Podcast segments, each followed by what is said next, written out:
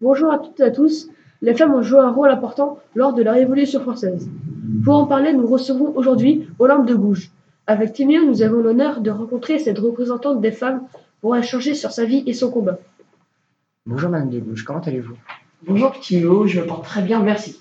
Pouvez-vous vous présenter en quelques mots Alors je me présente. Oh, Je m'appelle Olympe de Gouges et je suis issue de la petite bourgeoisie. Êtes-vous républicaine Oui, effectivement, je suis devenue républicaine en 1792. Vous avez déclaré que les femmes demandent d'être constituées à l'Assemblée nationale en France. Oui, car les femmes jusqu'à maintenant n'avaient pas le droit d'être constituées à l'Assemblée nationale.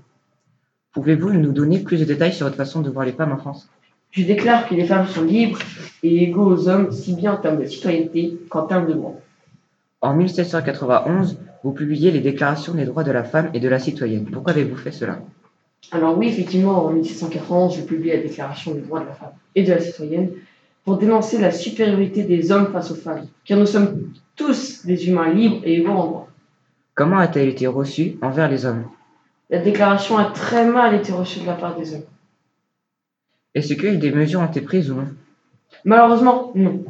La politique actuelle ne l'accepte pas. Avez-vous encore de l'espoir pour votre combat Oui, car je ne renoncerai jamais. Olympe de Gouges, comment les hommes considèrent les femmes avant la Révolution Les hommes considèrent les femmes uniquement comme des épouses, des mères et des ménagères. Les femmes participent à la rédaction des cahiers de doléances. Que veulent les femmes Leurs revendications portent sur les problèmes du quotidien. Elles aimeraient plus d'instruction pour les femmes, le droit d'exercer un métier, le droit à une vie moins dure, mais aussi des impôts plus justes.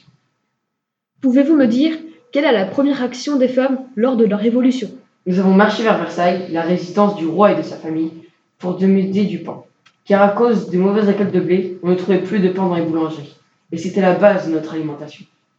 Quelles conséquences cela a-t-il eu D'abord, les femmes obligent le roi à signer des décrets du 4 août qui suppriment les privilèges de la noblesse et du clergé.